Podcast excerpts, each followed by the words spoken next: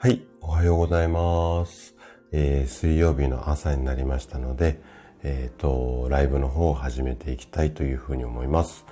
じゃあね、あ、エレンヌさんおはようございます。来てくださってありがとうございます。今日一番です。ありがとうございます。ちょっとツイッターの方に、えっ、ー、と、告知をさせていただきますので、ちょっとだけお待ちくださいね。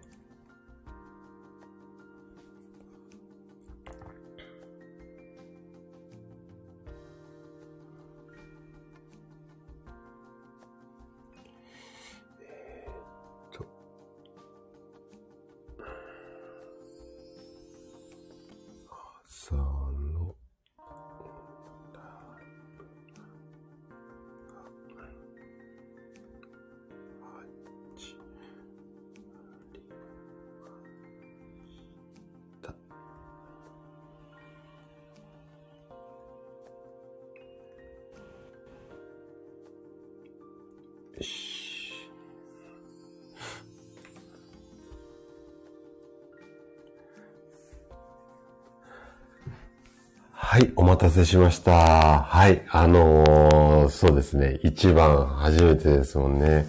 はい。えー、っと、もう、あ、全然ね、平日の朝なので、ながら聞きで、はい、あのー、よろしくお願いします。実はね、今日は、えっと、本当は、えっと、週末ぐらいに何話そうかなと思った時に、暖房病について話をしようかなと思っていたんですね。なんですけれども、あの、先日、あかりさんのライブにお邪魔させていただいたときに、喉が最近結構イガイガしますよね、なんていうことと、あと、トツさんだったかな確か、喉やられてますなんていうお話をされていたので、あ、喉にいい食べ物とか飲み物？で、その時は、えっと、ライブのコメント欄で、えっと、ビタミン B を取りましょうっていうお話をさせていただいて、で、皆さんビタミン B 何が、何に入ってるのっていうことで、緑黄色野菜だったり、まあ豚肉とか、まあそんな感じでバーってね、赤井さんのライブだから10分で終わっちゃったんですけども、もうちょっとなんか深掘りしてもいいかなとも思ったし、あの、ビタミン B って、要はそのこう、皮膚を活性化したりとか細胞を新しく生まれ変わらせるっていうような役目もあるんですが、喉だとか鼻の粘膜を、まあ、保護するっていうか、良くするっていうか、はい。あの、そんな、えっと、働きもあるので、そこでビタミン B っていう話をしたんですが、ビタミン B って B1、B2、B3、B4 とかって10いくつあるので、まあ、どれがいいとか、ちょっと細かくやり出したらキリがないので、まあ、ちょっとあの場じゃ難しいなと思っていて、で、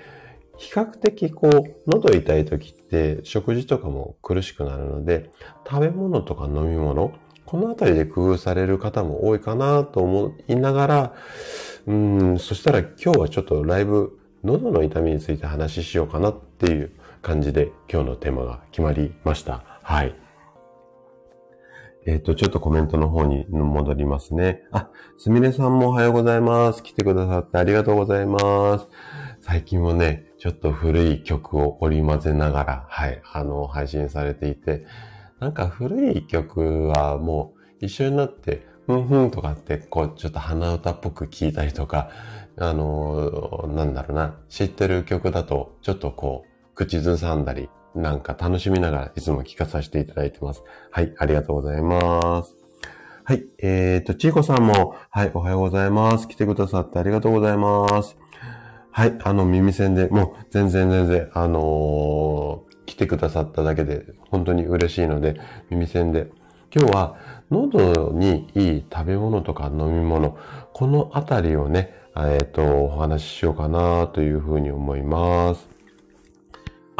えー、師匠おはようございます。来てくださってありがとうございます。あ、もう全然忙しいと思いますので、もう少しだけでも、あのー、来てくださっただけで本当に、あの、嬉しいのでありがとうございます。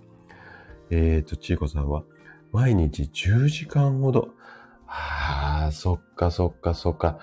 喋りっぱなしですもんね。反対にあ、ちょっとモグリンチョなんであれだと思うんですけど、えっと、どうやってね、チコさんなんかはケアされてるのかななんていうのね、ちょっと興味あるかなっていう感じです。はい。あ、ちょっとエレヌさんのコメント飛ばしちゃいましたね。えっ、ー、と、暖房病ですか？これから乾燥が気になりますしね。緑黄色野菜、正解しました。はい。で、えっ、ー、とね、暖房病はね、うんと、もし私の気が変わらなければ、来週ね、お話ししようかなというふうに思います。で、この喉にいい食べ物とか飲み物と、あとまあ乾燥、暖房で乾燥しちゃうかななんていうところって結構リンクするかなと思うので、来週もなんか引き続き乾燥シリーズじゃないけども、そんな感じでね、やっていこうかななんていうふうにちょっと考えています。はい。えー、すみれさんは一緒に楽しんでくださってありがとうございます。ということで、なんか、私、オカリナって、えっ、ー、と、ほとんど生で聞いたことがないんですけども、あの、スタイフの中でも何人か、こう、ふ、吹かれてる、引かれてる？どう、吹かれているの方がいいのかな？あの、されてる方がいて、すごくこう、なんか、うん、私音楽あんまり疎いんであれなんですけど、ラジオのこう音から聞こえてくるっていうか、すごく相性がいいなというふうに思ってるんですね。で、他の音楽、楽器演奏されたりとか、えっと、歌歌われたりとか皆さんされてますけど、オカリナってちょうどなんかこう聞いていてて、なんかすごく心地いいし、本当にちょっとした合間にね、あの、すみれさんの配信聞くのって、すごく、えっ、と、私はリラックスさせていただいてます。で、本当にね、ほぼ毎日ぐらいですよね。あの、すみれさんはオカリナの演奏されてるので、もしね、ちょっと午後、あの、私は結構コーヒー飲みながら楽しんでることが多いんですが、コーヒーとか紅茶とかね、お菓子つまみながら、あの、ちょっとほっとしたいなっていう時には、すみれさんのね、チャンネルにこう、合わせて、本当にこう、コーヒー一杯分で一曲楽しめる、そんな素敵な配信されてますので、はい、ぜひ皆さんも遊びに行かれてはいかがでしょうか。はい。えー、っと、ちくさんは、あ、冷たいものはね、やっぱそうですよね。うん。あの、冷たいものとか、後でお話ししますけども、冷たす、冷たいもの、冷たすぎるものとか、あとは炭酸とかがね、ちょっとやっぱり喉に刺激があるので、えっ、と、温かいものとか、まあ、私のイメージでは、こう、柔らかいものみたいな食べ物、飲み物を取っていくっていうようなイメージなんですけども、そんな感じで意識されるといいかなというふうに思います。うん。さすがですね。10時間ガイドされてるから、喉しっかりケアされてますね。素晴らしいです。はい。えー、っと、あ、職人さん、おはようございます。一番チェック。今日はね、エレーヌさんが一番にも秒で入っていただきました。いやー、なんかね、やっぱりこう、立ち上げてすぐ入ってくださる方がいらっしゃるって、本当にね、嬉しいですよね。はい。あのー、すごく皆さんに感謝してます。あ、あとね、職味さんの昨日の、ん？今日水曜日だから昨日ですね。昨日のライブ、えっとね、ぜひね、皆さんにもね、聞いてもらいたいんですけども、えっ、ー、と、後半の方で、えっ、ー、と、なんだろう、うんと、こう、医療、医療っていうか健康情報っていろいろあるんだけれどもっていうお話をね、あの、されていて、すごい私もね、あの、うんうんって大きくうなずきながら聞いていたんですけども、まあね、職味さんなりの思いをね、いろいろとこうお話をされているんですが、私もね、あの、すごく共感できるし、あの、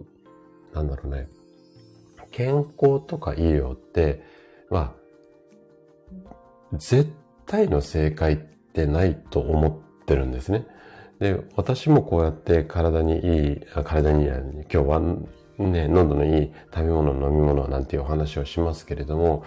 絶対これだけやっとけば大丈夫っていうのもないし、なので、いろいろヒントはお伝えするんですけども、それを踏まえた上で、で、あの皆さんの体で実践していただいて、で、反応を見て自分に合うか合わないかを判断して、合うようだったら続けていただいて、で、合わないようだったら他の方法を考える。こんな風にしてもらいたいんですけれども、どうしてもあれがいい、これがいいっていうこう、強い言葉でバーンと言われて、で、それを聞いたっていうか、き、あの、それやれば大丈夫だっていうふうに安心しちゃう方ってすごく多いんですよね。でも、A さんに効く健康法が B さんに効くっていうのは絶対にないので、なので、あなたなりっていうか、自分なりの方法っていうのを見つけ出すことが絶対必要だと思うんですよ。それをあなたなりっていうところをすっ飛ばして、これがいいですよ、ボーンみたいな、あのー、感じを、えっ、ー、と、うん、そういう感じがはびこってる世の中っていうのに対しては、すごくこう、ちょっと私は違和感を感じていて、だから自分で考えるヒントとなるようなメンバーシップも12月から、あの、スタートしようかな、なんていうふうに思っているんですけれども、なので、ちょっとね、話がぐちゃぐちゃになっちゃうし、これ語り出したらね、今日本題に行けなくなっちゃうと思うので、なので、本当になんかこう、自分で考えることを大切にしましょうなんていう、こう上から目線にな言い方に聞こえちゃうかもしれないんですが、あくまで、まあ私たちも含めてお話ししてることっていうのはヒントであって、正解はご自身の体が持っています。で、あと心と体っていうのは繋がってるので、まあ昨日ね、職味さんのところでちょっとコメントさせていただいたんですが、体はなんか100点満点皆さん目指そうと思うんですが、体は80点。だけども、体を動かしてるのっていうのは気持ちなので、気持ちはね、常に120点。そんな過ごし方をね、あのー、していただけるといいかな、なんていうふうに個人的にはね、すごく思っています。はい。ごめんなさいね。ちょっと朝から熱く語っちゃったんですけども、ちょっとコメントの方を戻らさせていただきますね。えーと、えーと、えーと、えーと、どこまで行ったっけな。えーえー、職味さんの一番チェックまで行きました。あ、スタッカートさんおはようございます。来てくださってありがとうございます。今日はね、喉にいい食べ物、飲み物なんていうお話をしてますので、ぜひね、ちょっと乾燥する季節なので、あの参考にしていただけたら嬉しいです。あ、シュさんおはようございます。先ほどはありがとうございました。はい。あの、シュさんもね、喉潰れるまで話しちゃうっていうのもね、またすごいかなと思うんですが、本当ね、あの、いい先生に巡り会えてよかったですよね。で、なかなかね、やっぱり患者さんに寄り添ってっていうか、こう、まあ、ちょっとこういう言い方をすると語弊あるかもしれないんですが、先生たちって、まあ症状を取り除くために切った貼った薬を与えるっていうのが得意な方なので、あのね、あんまりね、年齢高くなると切らないんですよとかっていうお話しされる先生ってそんなに多くないので、すごくね、あの、いい先生に巡り会えてよかったですよね。で、えっと、喉はやっぱり大切なので、お大事にしていただけるといいかなというふうに思います。はい。えー、っと、あ、ミキティンさんもおはようございます。来てくださってありがとうございます。はい。えー、と、職人さんが、えー、知識よりあなたに寄り添う。そうですね。あのー、なんかね、うちの生体院も、まあ、ね、何にもなくて、悩み、体の悩みがなくていらっしゃる方ってほとんどいないので、最初はね、やっぱり腰が痛い、肩が痛い、うん、膝が痛い。で、それを治そうと思っていらっしゃるんですけども、で、まあ、何回かんかやれば、うちだけじゃなくて、どの治療院でも、大体、なんか症状楽になるはずです。で、そこを楽にできない治療院は、もう今、競争が激しいので、潰れてると思うんですよね。1年持たずに。なので、最低限の治療っていうのはどんな先生でもできると思うんですが、それプラスアルファで、やっぱり治すことが目的じゃなくて、治した後、まあ、また痛みが繰り返さない、繰り返さない体を作ることの方が大切だし、反対にちょっと痛くても、それでも動けちゃうような体であれば、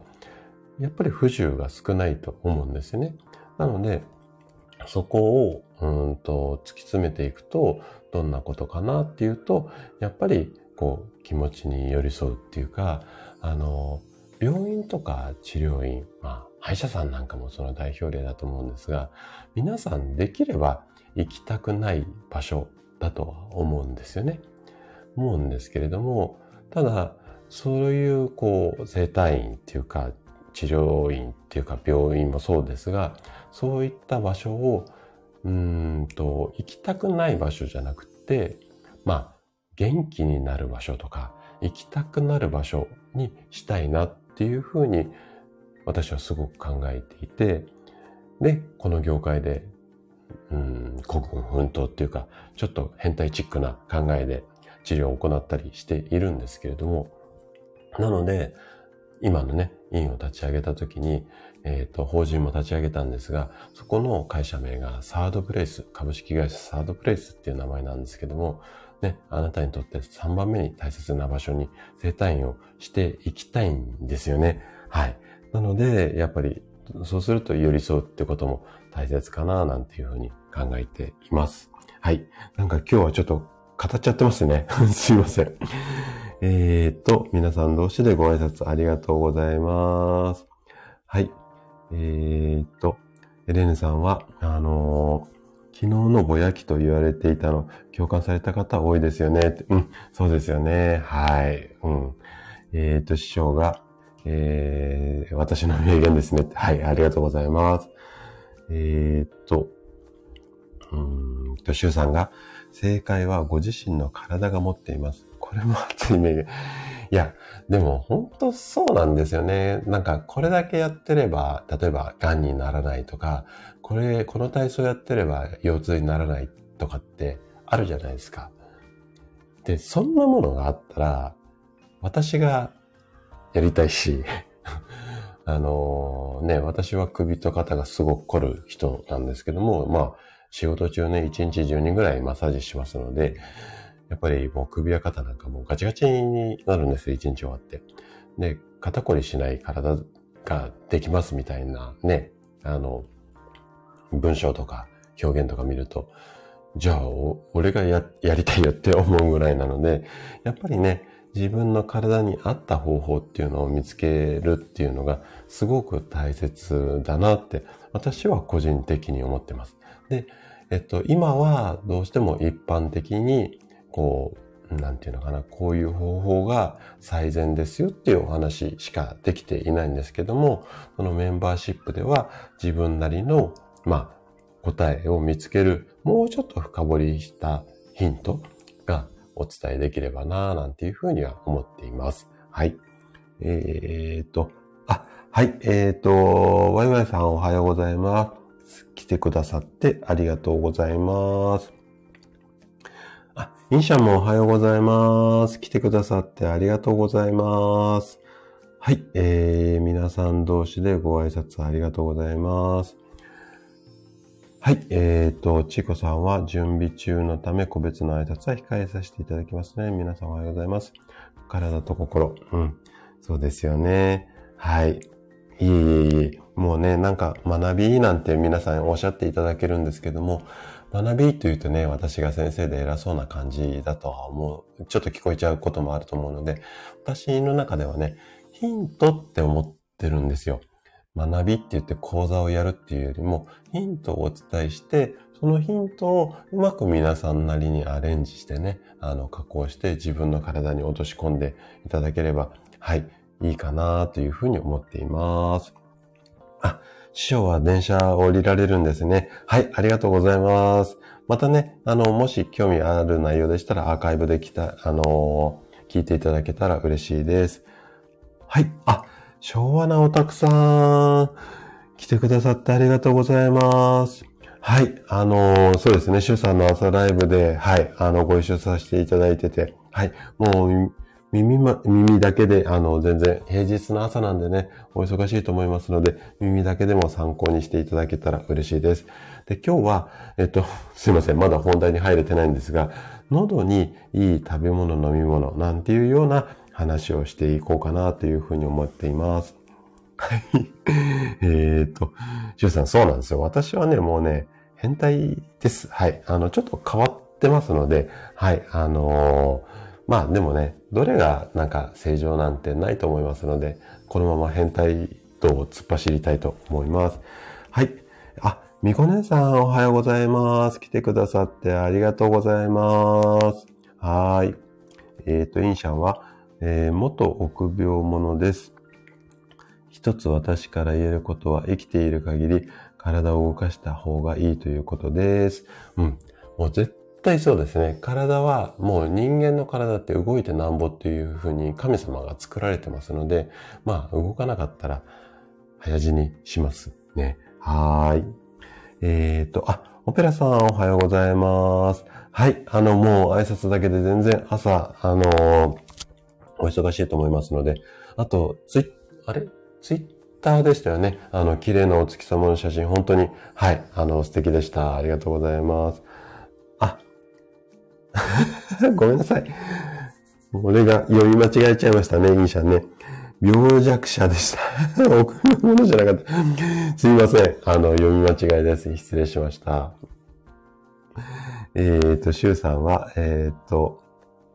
私は誠実すぎる変態でしょうか。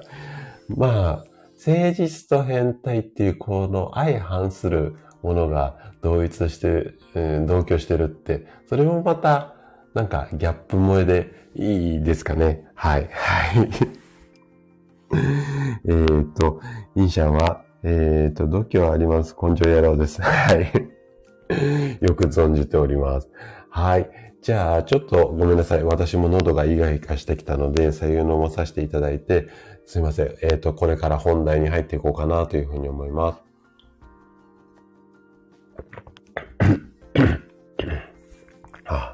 にいい外化してきましたね。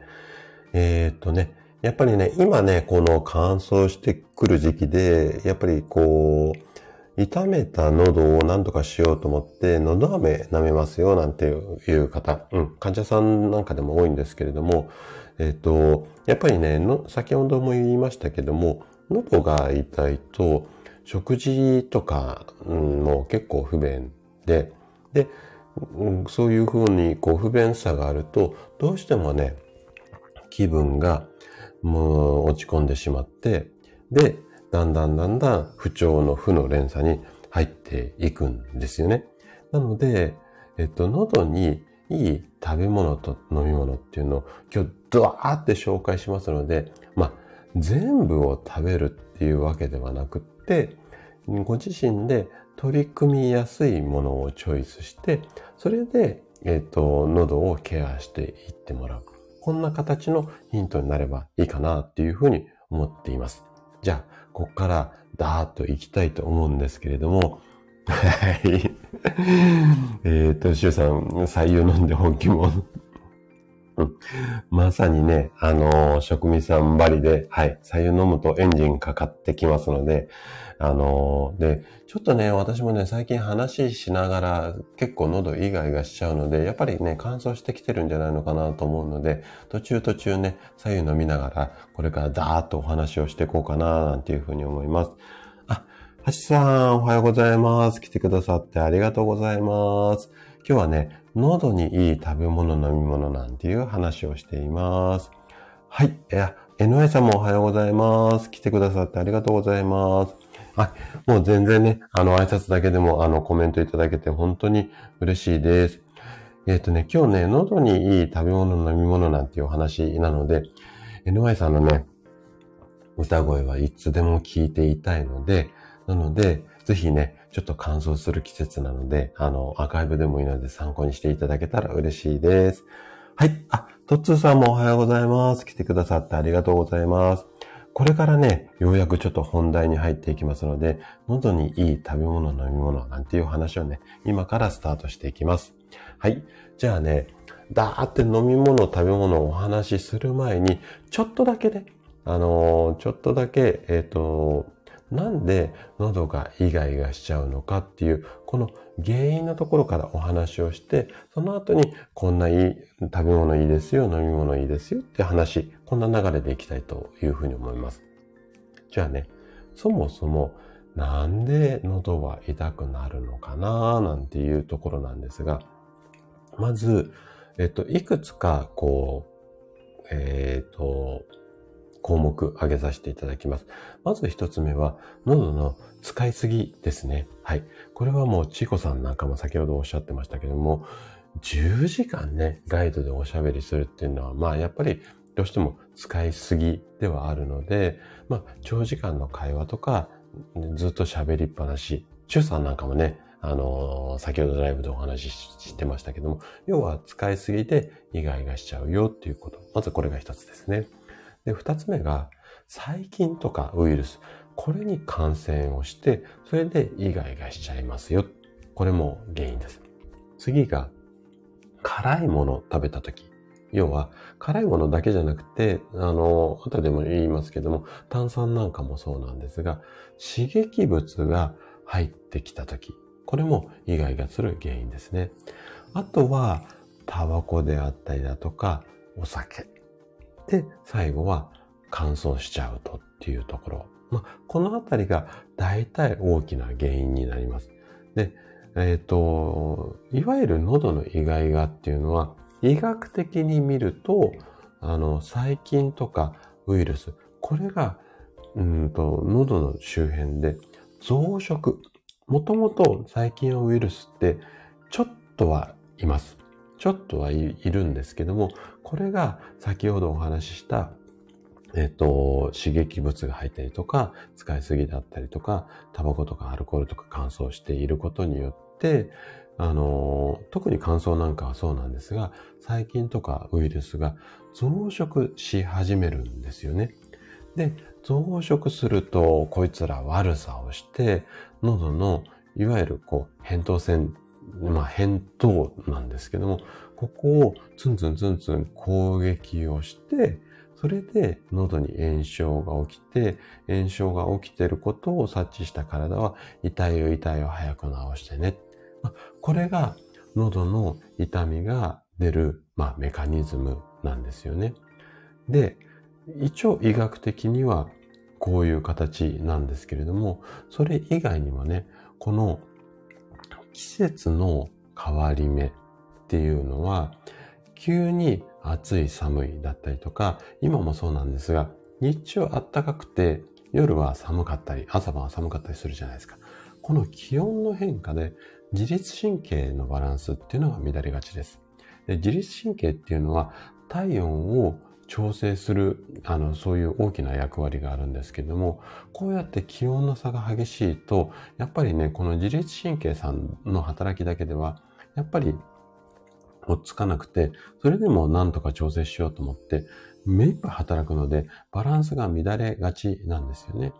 で、このバランスがその体温の調整の方にぐーって自律神経がシフトすると、体の免疫力を守る、高めるっていう効果の方が、ちょっとそっちの働きが、うん、なんていうのかな。手つかずになってしまって、それで免疫力が低下して体調も崩れやすいっていうことですよね。で、喉ってそもそも体、この喉とか口、鼻もそうなんですが、耳とかもそうなんですが、体を、うん、体と外気っていうか外をつなぐ出入り口なんですよ。なので、もともとね、口の中とか鼻の中に入ってきたウイルスとか細菌をやっつけるっていう機能が備わっていて、これが、まあ、粘膜だったりするんですよね。ただ、この粘膜っていうのが、自律神経のバランスが乱れることによって、この粘膜のこう活動っていうか、うん、粘膜でこうウイルスをやっつける力っていうのが弱まってしまって、で、えっと、昨日あかりさんのライブでお話した、えっと、ビタミン B ってやつは、この粘膜を元気にするっていうような、ま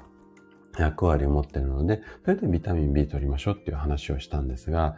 なので、まあちょっと話がどちらかっちゃってますけども、こういった原因で、えっ、と、喉に炎症が起きたりだとか、あとはイガイガしたりするっていうことなんですよね。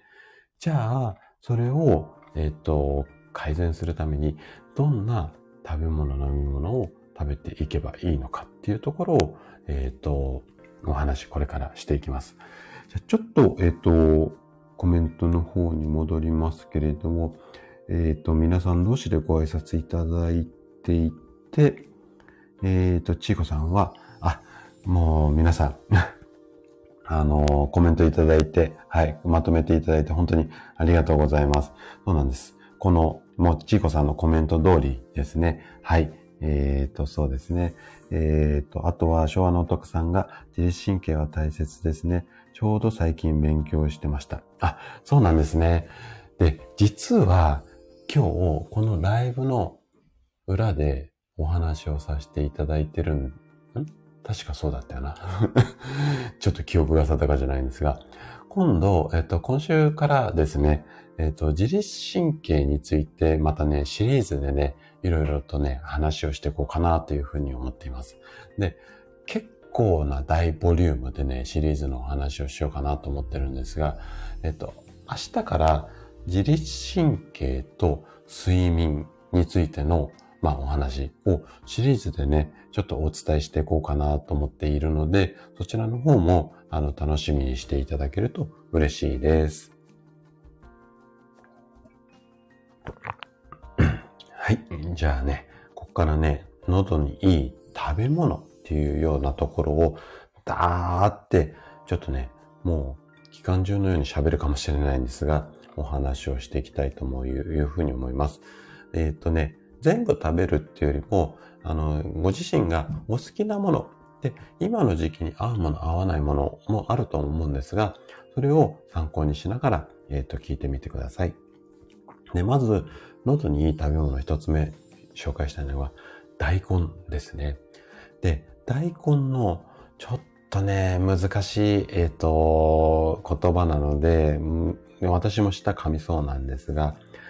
アリル、イソ、チオ、シアネートっていう成分があるんですよ。で、えっ、ー、と、まあ、名前はどうでもいいんですが、この成分には、抗炎症作用、要は炎症を抑える作用だとか、殺菌作用なんかがあるというふうにされているので、それで、あの、喉にいい食べ物の一つとして挙げさせていただきました。で、次。これはね、皆さんイメージあるかな？ネギです。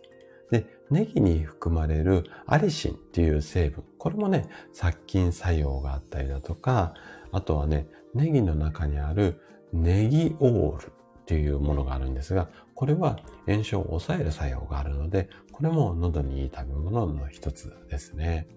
で、次が、レンコンです。で、レンコンっていうのは、またこれもね、炎症を抑える、えっ、ー、と、タンニンという成分が含んであるので、これで喉にいいっていうのと、あとはね、ビタミン C も豊富なので、えっ、ー、とね、抗酸化作用で疲れを取るっていうところもあるので、レンコンをお勧めします。で、次が生姜ですね。で、生姜に含まれるジンゲロールだったりとか、生姜オールっていう成分。これは殺菌作用を持って血行を良くする。こんな働きもあるので、まあ、喉にもいいですし、あとは、うんと首や肩、まあ、腰痛なんかもそうなんですが、凝りに悩んでいる方なんかも、あの、血行を良くする作用があるので、生姜はお勧めしますね。あとは、こっからは、ちょっと、果物になります。まず、えっ、と、今の時期結構出てますよね。梨です。梨に含まれるソルビトールっていうような成分があるんですけども、この成分がね、喉の痛みを鎮めてくれるんですよね。なので、梨積極的に食べていただいてもいいし、梨にはね、あとね、カリウムとかビタミンとか、まあ、水分もね、あの、多いので、ぜひね、あの、梨なんかお好きだったら、はい、えっ、ー、と、食べてください。あとはね、金柑です。金柑は、ヘスペリジンっていうような成分があって、これは喉の炎症を抑える働きと、あとはレンコンと一緒で、これもね、ビタミン C。まあ、果物全般的にビタミン C が多く含まれているので、まあ、金柑なんかもおすすめですね。金柑のど飴なんていうのもありますしね。あとは、えっ、ー、と、この辺は皆さんイメージつきやすい、えー、カリンですね。カリンはもう殺菌と炎症作用と、とはね、ポリフェノールも多く含まれているので、まあ、喉はね、おすすめです。あとは、柚子ですね。柚子はね、粘膜の保湿なんかの効果もあるので、このあたりを、えっ、ー、と、食べていただければいいかなというふうに思います。あ、職味さんはちょうどレンコンのお味噌汁。あ、レンコンの味噌汁、美味しそうですよね。最近ね、うちはね、ここのとこね、あの、お安いごぼうにああのありつけてるっていうか、スーパーで遭遇することが多いので、最近は根菜類っていうか、ごぼうたっぷりのお味噌汁になってることが多いですね。はい。うん。あの、レンコンのお味噌汁、本当に、あの、おすすめですね。私はね、あの、レンコンの酢の物なんかをつまみに一杯やるの好きなんですけど、すぐさ、あの、酒につながっちゃいますが。あの、レンコン、今の時期ね、ちょうどね、あの、スーパーでも、だいぶこう山盛りになって売ってますので、はい、あの、ぜひね、こういう旬のものを食べるってやっぱりいいと思うので、はい、ぜひぜひ、あの、今の食べ物は参考にしてください。じゃあね、今度は、喉のいい飲み物、ここをね、行きたいと思います。じゃあね、ちょっとまた左右飲んでガソリン入れますね。はい。じゃあね、喉にいい飲み物。これはね、そんなに多くないので、えっと、パッといっちゃいます。まず、えっ、と、これ、イメージあると思うんですが、皆さんね、蜂蜜です。で、殺菌効果がある蜂蜜って結構多いんですの、多いんですのじゃない、多いんですよ。なので、えっ、と、蜂蜜なんかは、えっ、と、おすすめです。で、えっとね、蜂蜜そのものにはね、例えば胃腸の調子を整える作用があったりだとか、あとは疲労回復効果なんかもあったりするので、えっと、飲み物に溶かして飲んでいただいても OK ですし、まあ今飲み物で紹介しましたけども、蜂蜜なんかだったらそのまま食べても OK ですね。あとは何かにかけたりとかっていうのもすごくいいと思いますので、まず蜂蜜がおすすめです。で、次にお勧めしたいのが、ハーブティーです。ね、私ね、ハーブそんなに詳しくないんですけども、例えばカモミールだったり、ユーカリ、このあたりのハーブティーっていうのは、喉の痛みを沈めてくれる効果があるっていうふうにされてます。なので、ハーブティーなんかも、もしお好きだったら。あとは、スタイフの中でも、あの、ハーブティー、あ、ハーブに関するお話をされている方すごく多いので、はい。えっ、ー、と、ハブティーなんかもいいですね。あとね、これがね、多分一番皆さん取り入れやすいかなと思うんですけども、緑茶です。緑のお茶の方ですね。で、緑茶は、えっ、ー、と、カテキンが多く含まれているので、カテキンは、えっ、ー、と、殺菌作用があるので、えっ、ー、と、緑茶なんかは、やっぱりもう毎日飲んでもね、いいと思いますので、このあたりを、えっ、と、お勧めしたいなというふうに思います。はい。あ、リュウさんも、あのー、いらしていただいてたんですね。はい。メモをいただきましてありがとうございます。はい。あ、ハチさんね。はい。来てくださってありがとうございます。はい。じゃあね、今度最後の方、後半戦に入ってきます。じゃあね、今度は、えっ、ー、とね、今紹介した食べ物を、えっ、ー、と、やっ積極的に食べていただいても OK ですし、あの、喉の炎症に効果的な食べ物の条件、このあたりをね、えっと、お話をさせていただくので、えっと、このあたりをキーワードにググっていただいて、で、あの、今紹介した以外の食べ物を見つけていただくっていうようなやり方でも OK かなっていうふうに思います。じゃあね、条件3つあるので、バッと説明しちゃいますね。で、まず1つ目が、さっきもちょろちょろっと話をしてますが、喉の雑菌だったり、抗菌、これを、まあ、促してくれるっていうか、助ける働きがある。こういった食べ物だったり飲み物を探していただく。あと二つ目は、炎症を抑える効果があるような食べ物。炎症食べ物、炎症飲み物みたいな形で、えっ、ー、と、ググっていただくと、喉だけじゃなくて、いろんな体の炎症を抑える効果があるっていうような食べ物をポロポロ見つけられるので、と、喉以外のお困りごとがあれば、こういった探し方っていうのもいいですね。で、最後は、保湿だとか保温効果がある。こんな食べ物ですね。このあたりを意識していただけるといいと思います。で考え方とすると、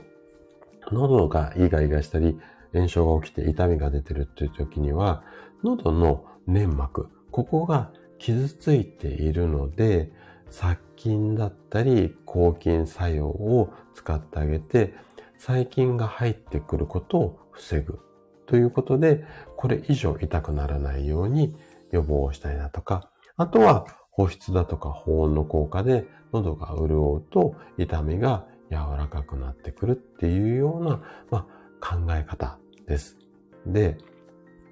まあ一番いいのは、市販されてるやつだと、ちょっと、うんと、いろんな混ぜ物が入っちゃってるので、もしね、時間あれば、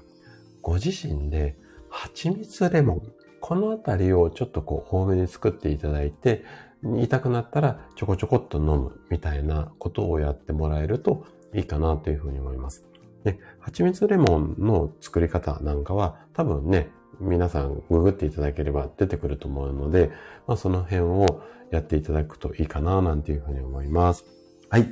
えーと、ちこさんも、りゅうさんもメモありがとうございます。あ、あかりさんおはようございます。来てくださってありがとうございます。今は通勤途中、朝のお支度中ですかね。はい。今日はね、あのー、冒頭ちょっとお話ししちゃったんですけども、この前のあかりさんのライブにお邪魔して、今日ね、違ったテーマでね、あの、朝ライブしようかなと思ってたんですが、喉のね、お話をされていて、ビタミン B とかっていう風に言ったじゃないですか。で、ビタミン B も確かにいいんだけども、それ以外にももうちょっとわかりやすい言い方で話した方がいいかななんて思って、急遽ね、テーマを変更して、喉にいい食べ物、飲み物を紹介今していたところです。はい。あの、ネタ提供、あかりさん、ありがとうございます。はい。じゃあね、今度は、えっ、ー、と、喉の炎症に、えー、効果的な栄養っていう、まあ、切り口で、ちょっと話をね、した、していこうかなというふうに思います。ちょっとね、難しい名称もあるんですけれども、トントントントンっていうふうに、えっ、ー、と、言っていきたいと思います。あ、みこねさんは蜂蜜舐めました。うん。蜂蜜がね、お手元にあるんだったら、もうペロペロペロペロ舐めていただいて、あとは、そのレモンと合わせてね、蜂蜜レモンなんか作っていただけるといいかなというふうに思います。じゃあね、炎症に効果的な栄養です。まずは一つ、ビタミン C です。で、ビタミン C っていうのはコラーゲンを作ったりとか、鉄の吸収を助ける。うんと、ビタミン C には鉄がないんですけど、鉄取った時にビタミン C を、えっ、と、一緒に取ってあげると、鉄が吸収されやすい。こんな効果もあるので、まずビタミン C が、えっ、と、おすすめです。あとね、ちょっとこれ聞いたことなかなかないと思うんですが、ヘスペリジン、ヘスペリジンっていう栄養成分があるんですが、これはね、柑橘系に多く含まれている、まあ、成分で、血流を良くするっていうような働きがあるので、このあたりもおすすめです。あとはね、これ聞いたことあるかな？リモネンっていう、まあ、栄養なんですけども、リモネンはグレープフルーツだったりだとか、あとは、まあ、名前の通り、レモンとか、いわゆる柑橘系の皮の部分に含まれてるんですよね。で、この皮の部分が、要は免疫力を高める効果があるっていうふうに言われているので、このあたりもおすすめだったりします。あとは、えっ、ー、と、さっきも紹介しましたけども、アリシンですね。これは、ニンニクだとかネギみたいなお野菜に含まれている、あのー、香りの成分なんですよね。ちょっと独特な匂いするじゃないですか。で、特にね、ニンニクに大き多く含まれています。私もお休みの日はだいたいニンニクいただくんですけども、ニンニクはね、もう皆さんご存知の通り、疲労回復の効果もあるので、まあ、喉疲れた時なんかにはおすすめです。はい。で、最後が、えっ、ー、と、ネギオールです。で、これはネギのあの緑の部分じゃなくて白い茎の部分に多く含まれていて抗菌の作用があるので、なので喉痛い時にはおすすめです。じゃあ、ここまでがおすすめの飲み物とか食べ物ですね。じゃあ、今度は食べちゃいけないもの。悪い食べ物。飲み、喉に悪い食べ物。このあたりをね、紹介させていただきます。これは、うーんとね、そんなに多くないんですけれども、まず一つ目が、さっきもね、ちょっとちょろっと話しましたけども、炭酸水です。で、最近ね、炭酸水ちょっと流行っていますけども、炭酸水っていうのは、喉の粘膜を刺激してしまうんですね。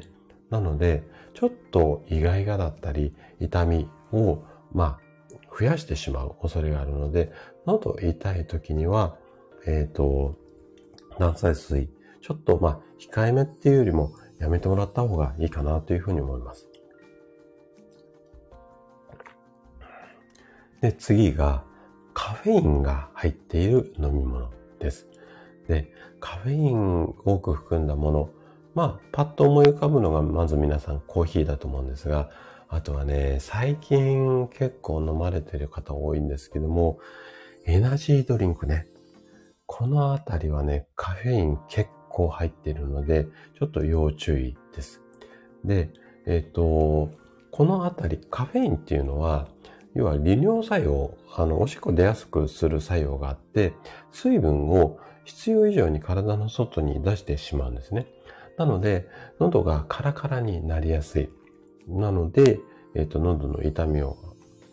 出しやすいので、ちょっとね、喉痛い場合は、コーヒーも控えめにして、コーヒーのところを、さっき紹介した緑茶なんかに変えてもらえるといいかなというふうに思います。で、あと最後。最後はね、これね、私が一番残念な飲み物なんですけども、アルコールです。はい。アルコールは喉の粘膜を刺激する恐れがあるので、喉痛い時には、ちょっとやっぱり、うん、お休みしましょう。はい。私は喉痛い時もちょっと飲んじゃう傾向あるんですけども、はい。あの、皆さんにはあんまりお勧めしません。はい。で、えっ、ー、と、これらを踏まえて、多分、喉痛い時って飴舐めたり飲み物を飲んだりっていうことが結構皆さんやられることが多いと思うんですよね。で、まあ、うん、近くで買いやすいっ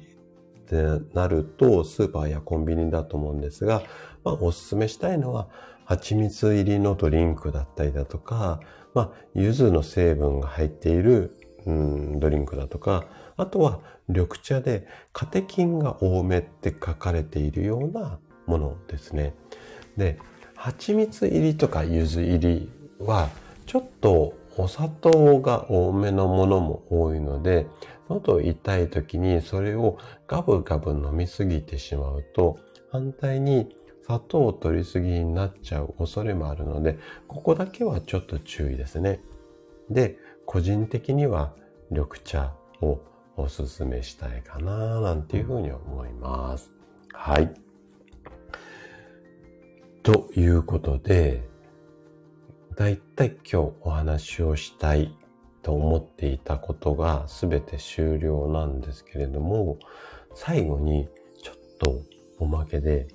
皆さんがあんまり知らないようなことを、えー、知らないっていうか、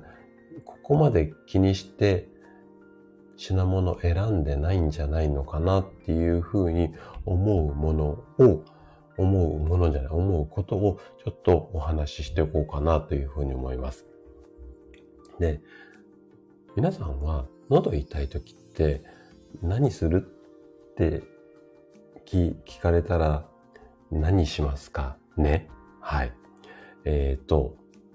大体患者さんとお話ししててもそうなんですけども、やっぱ喉飴舐めるっていう方が非常に多いと思うんですよ。ただ、喉飴もと選び方を間違えると、喉に効かない喉飴を舐めてしまうことになるので、そのね、選び方のヒントをちょっとね、最後の最後に持ってきました。はい。ここがね、今日ね、ちょっとね、最後まで残ってくれた方にのプレゼントなんですけれども、はい。ごめんなさいね。えっ、ー、と、あ、皆さん 反応していただいて、はい。えっ、ー、とですね。じゃあ、いきますよ。えっ、ー、とね、喉飴には3つの種類というか区分があるって知ってましたか？喉飴選ぶときって、なんとなくパッケージ見てこれ喉に効きそうとかっていうことで、ほぼ選んでますよね。はい。で、喉飴には3種類の種類があります。どんな種類かっていうと、まず一つ目が医薬品って書かれた喉飴です。裏を見ると、裏、もしかしたら脇かもしれないんですけども、医薬品ってちゃんと書いてあります。はい。で、まず一つ目、医薬品って書いてある喉飴ですね。で、二つ目の種類が、医薬部外品っていうやつです。で、最後の種類が、三つ目が食品です。もう一回いきますね。医薬品、医薬部外品、食品。この三つの左右、あ、三つの種類があるんですね。で、名前を聞くと、なんとなくイメージ皆さん湧くとは思うんですが、医薬品の喉飴っていうのは、その成分に効果効能っていうのが認められているから医薬品になるんですよ。なので、えっ、ー、と、ここが医薬品って書いてある喉飴が一番喉の炎症を抑えたりとか、痛みを、うんと緩和する効果が期待できます。で、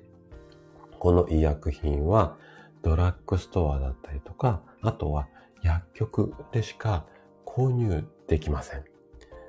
と、あとは用法、用量を守ることっていうのが大切になります。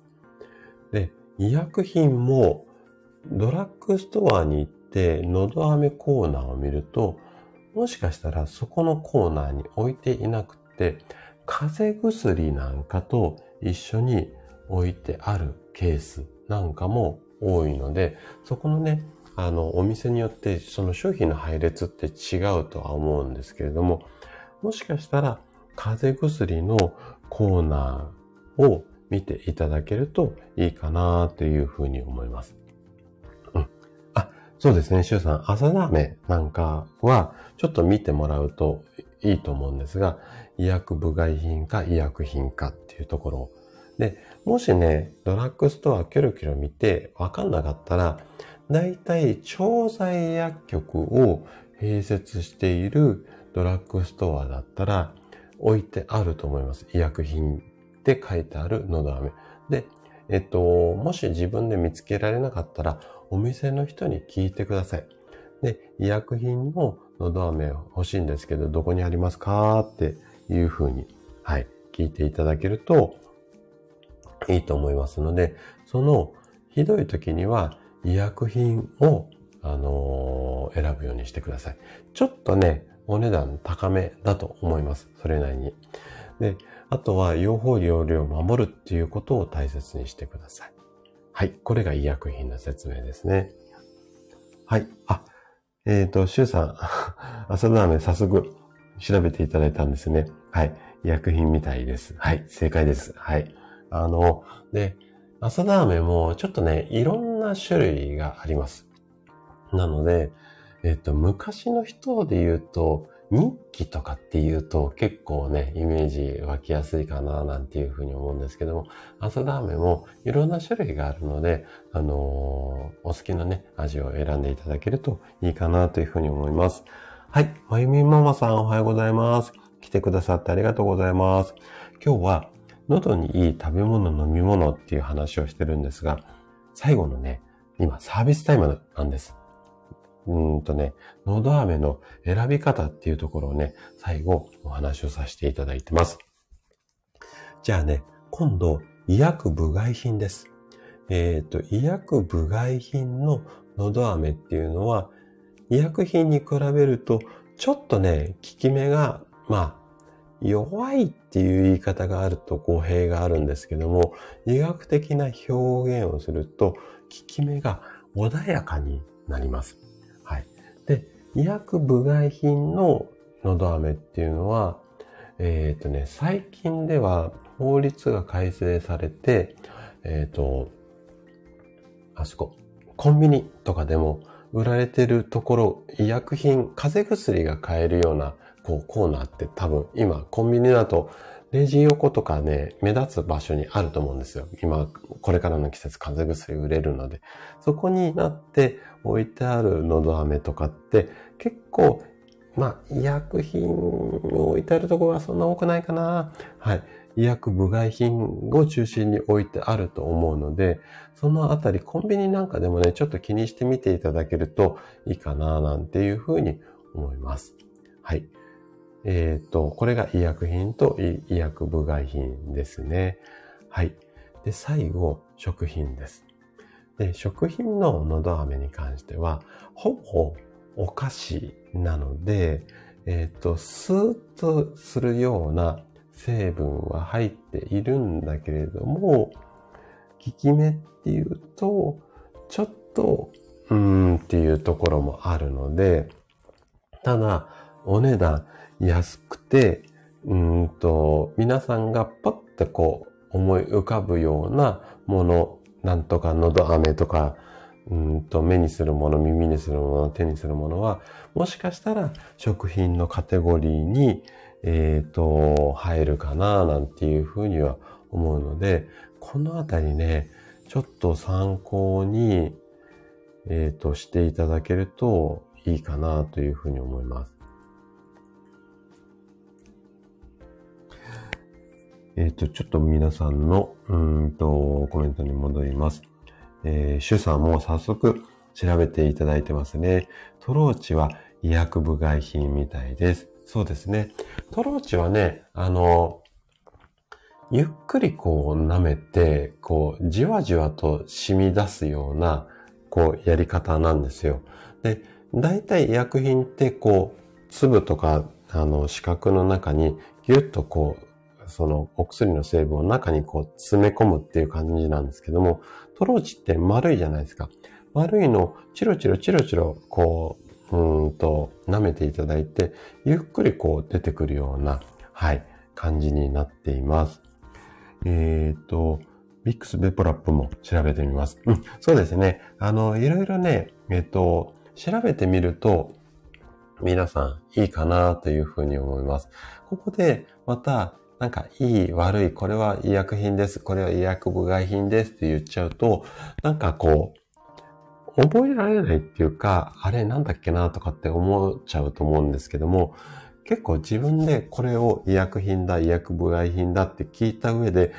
検索すると、多分自分であの、調べたことって結構頭の中に残ると思うんですよね。なので、ちょっとね、あの、のど飴医薬品とか、のど飴医薬部外品とかっていう風に調べてもらえるといいかなと思うし、のど飴こう見た時に裏ね、見る癖になるとも思うので、なんかそういう風にしてもらえるといいかなという風に、私ね、意地悪で教えないわけではないんですけども、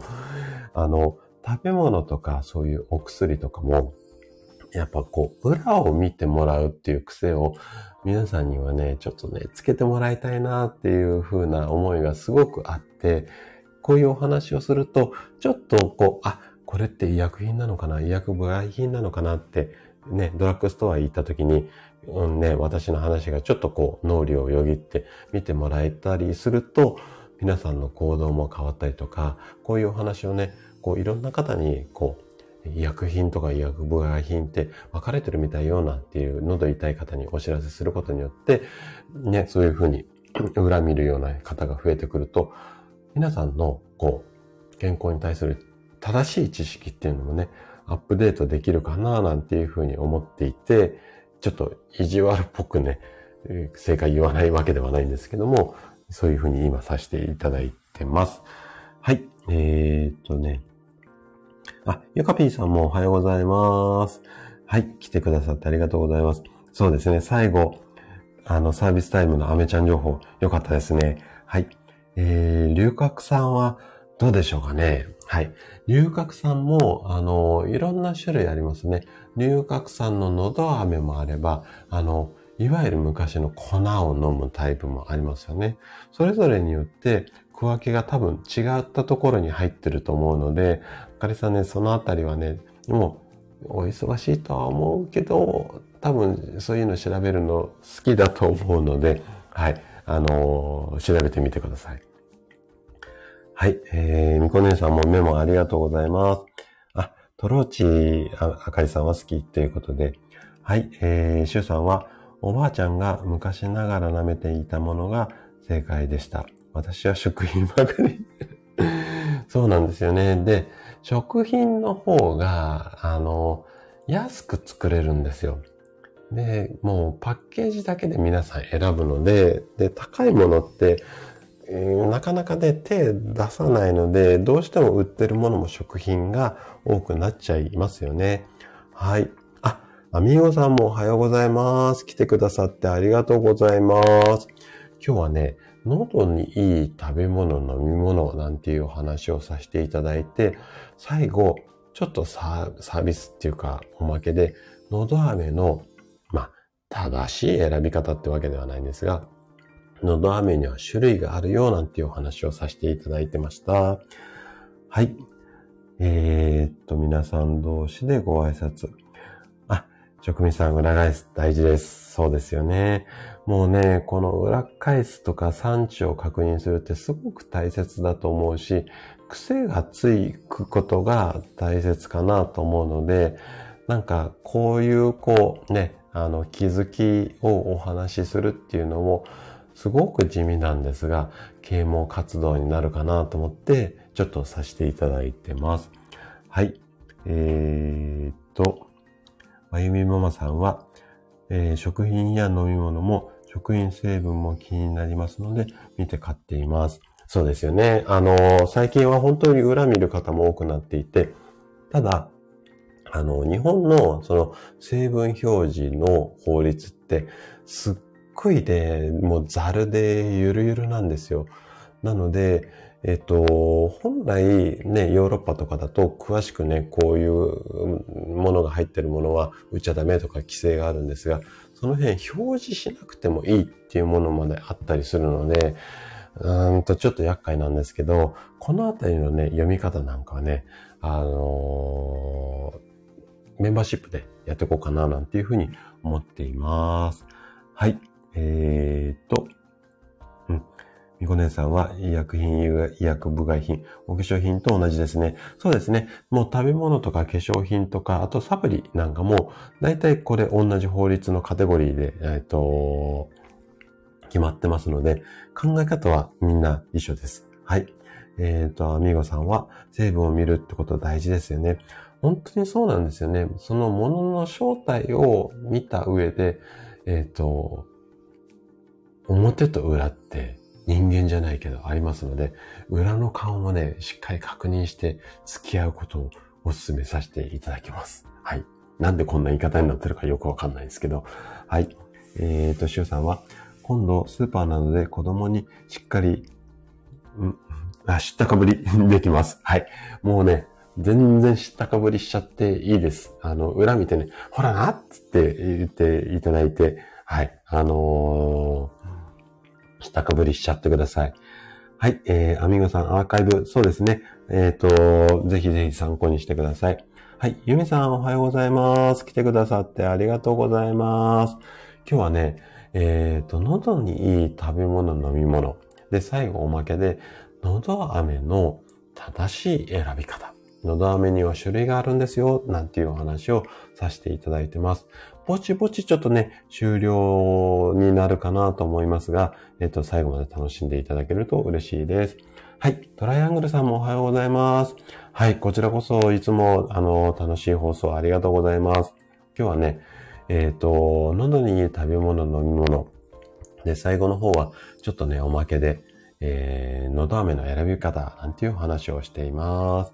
はい。えー、みこねさんは正体見たり、そうですね。裏の顔をぜひ確認してください。はい。そうです。しゅうさん。あの、見た目じゃないですよ。イケメンに負けないように中身でね、勝負していかないと、はい、いけないかななんていうふうに思います。はい。あ、ゆみさんね、えっ、ー、と、喉に食べ物必要なのでアーカイブ聞きます。はい。ぜひね、あの、参考にしていただければ嬉しいです。前半はね、ちょっと皆さんとこう雑談チックなお話をしていますが、えっ、ー、と、後半20分、30分ぐらいからね、左右飲んでね、ぐっとね、アクセル踏んで、ガーってこう、いい食べ物の飲み物をね、紹介していってますので、ぜひね、アーカイブ聞きながら参考にしていただければ嬉しいです。はい。ということで、最後のおまけまでしっかりお話をさせていただきました。最後のね、本当に喉飴の話っていうのは、意外とね、知られていなくて、表面の喉飴、あ、表面の喉飴じゃない、表面のパッケージだけで結構ね、食品を選んでる方っていうのも非常に多いので、やっぱりね、自分の喉の調子に合わせてなんですが、あのー、本当に喉の痛みがひどくて、食べ物もちょっと食べるの大変だよっていう時には、ぜひね、医薬品、ここを選んでいただけると嬉しいかなというふうに思います。で、えっと、お薬だけじゃなくてね、やっぱり体が疲れている時、は免疫力が下がって喉が痛くなるので、喉飴を舐めて、えっ、と、仕事をもう一踏ん張りではなくて、仕事は早々に切り上げて、まあ家事もそうですけども、早々に切り上げて、できるだけちょっと早めにゆっくり休むっていうことも大切にしていただけたら嬉しいです。はい。ということで今日はぼちぼち終了にしたいなというふうに思います。あ、昭和のおたくさん、のど飴の話参考になりました。ありがとうございます。はい。これがね、今日のちょっと隠し玉でした。はい。職人さん、職員も男性も中身大事ですよね。そうですよね。あの、表のパッケージではね、ちょっと私勝負できないので、はい。ぜひね、中身で勝負していきたいかなというふうに思います。はい。ありがとうございます。じゃあね、ぼちぼち終了していきたいなというふうに思うんですが、私の気持ちが変わらなければ、えっ、ー、と、今日お話ししようかなと思っていた暖房病について、まあ乾燥もね、多い季節なので、えっ、ー、と、暖房病ってどんなものとか、乾燥した時にこんなことを気をつけましょうね、なんていう話をね、ちょっとしていこうかなというふうに思っています。ぜひね、来週も楽しみにしていただけると嬉しいです。はい。ということで今日はぼちぼち終了にしたいかなというふうに思います。来てくださって、えっ、ー、と、ありがとうございます。えー、シュウさんは、私は医薬品ですと言えるぐらい立派な人になりたいです人として医薬品ってどうかなっていうふうに、まあ、効き目が強いっていう、そのぐらい影響力が強い男でありたいですよね。はい。はい。あのー、本当に来てくださって、来てくださった方、本当にありがとうございます。じゃあね、最後に、えー、お名前だけ読まさせていただこうかな、なんていうふうに。あ、エレンヌさん、ハートありがとうございます。はい、ありがとうございます。じゃあ、お名前だけ読まさせていた、あ、みこねさんもありがとうございます。あ、週3までハート、あ、あ、職員さんまでハート、週3張りに皆さんちょっとこう、財布の紐が緩みすぎて、ああ、もうハートの雨嵐で、はい、ありがとうございます。ゆみさんも職味さんもありがとうございます。えーと、じゃあ、お名前だけ、最後に読まさせていただきたいと思います。インシャンは、モダン焼きで ありがとうございます。あ、マリアさんもありがとうございます。ハート、すいません。皆さんありがとうございます。じゃあ、えっ、ー、と、お名前だけね。はい、はい、えっ、ー、と、ワイレさんありがとうございます。インシャもありがとうございます。ユミさんもありがとうございます。職人さん、明日は、えっ、ー、と、ライブ楽しみにしています。シュさんもね、明日の朝もよろしくお願いします。みこねさんもメモいろいろとありがとうございます。はい。ユミさんもありがとうございます。エレンヌさんもね、いつもありがとうございます。アミーゴさんもね、来てくださってありがとうございます。あとは、えっ、ー、と、あ、まゆみママさんもありがとうございます。えっ、ー、と、トライアングルさんもありがとうございます。あとはね、潜って聞いてくださってる方もね、本当にいつもありがとうございます。あかりさんはね、もうお仕事行っちゃったかなゆかぴーさんもありがとうございます。はい。ではでは、えっ、ー、と、あ、りゅうさんもね、ありがとうございます。はちさんもね、途中までありがとうございました。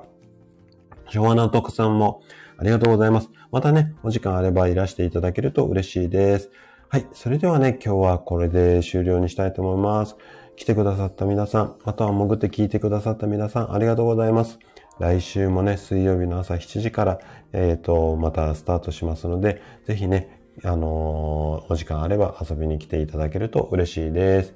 それでは失礼します。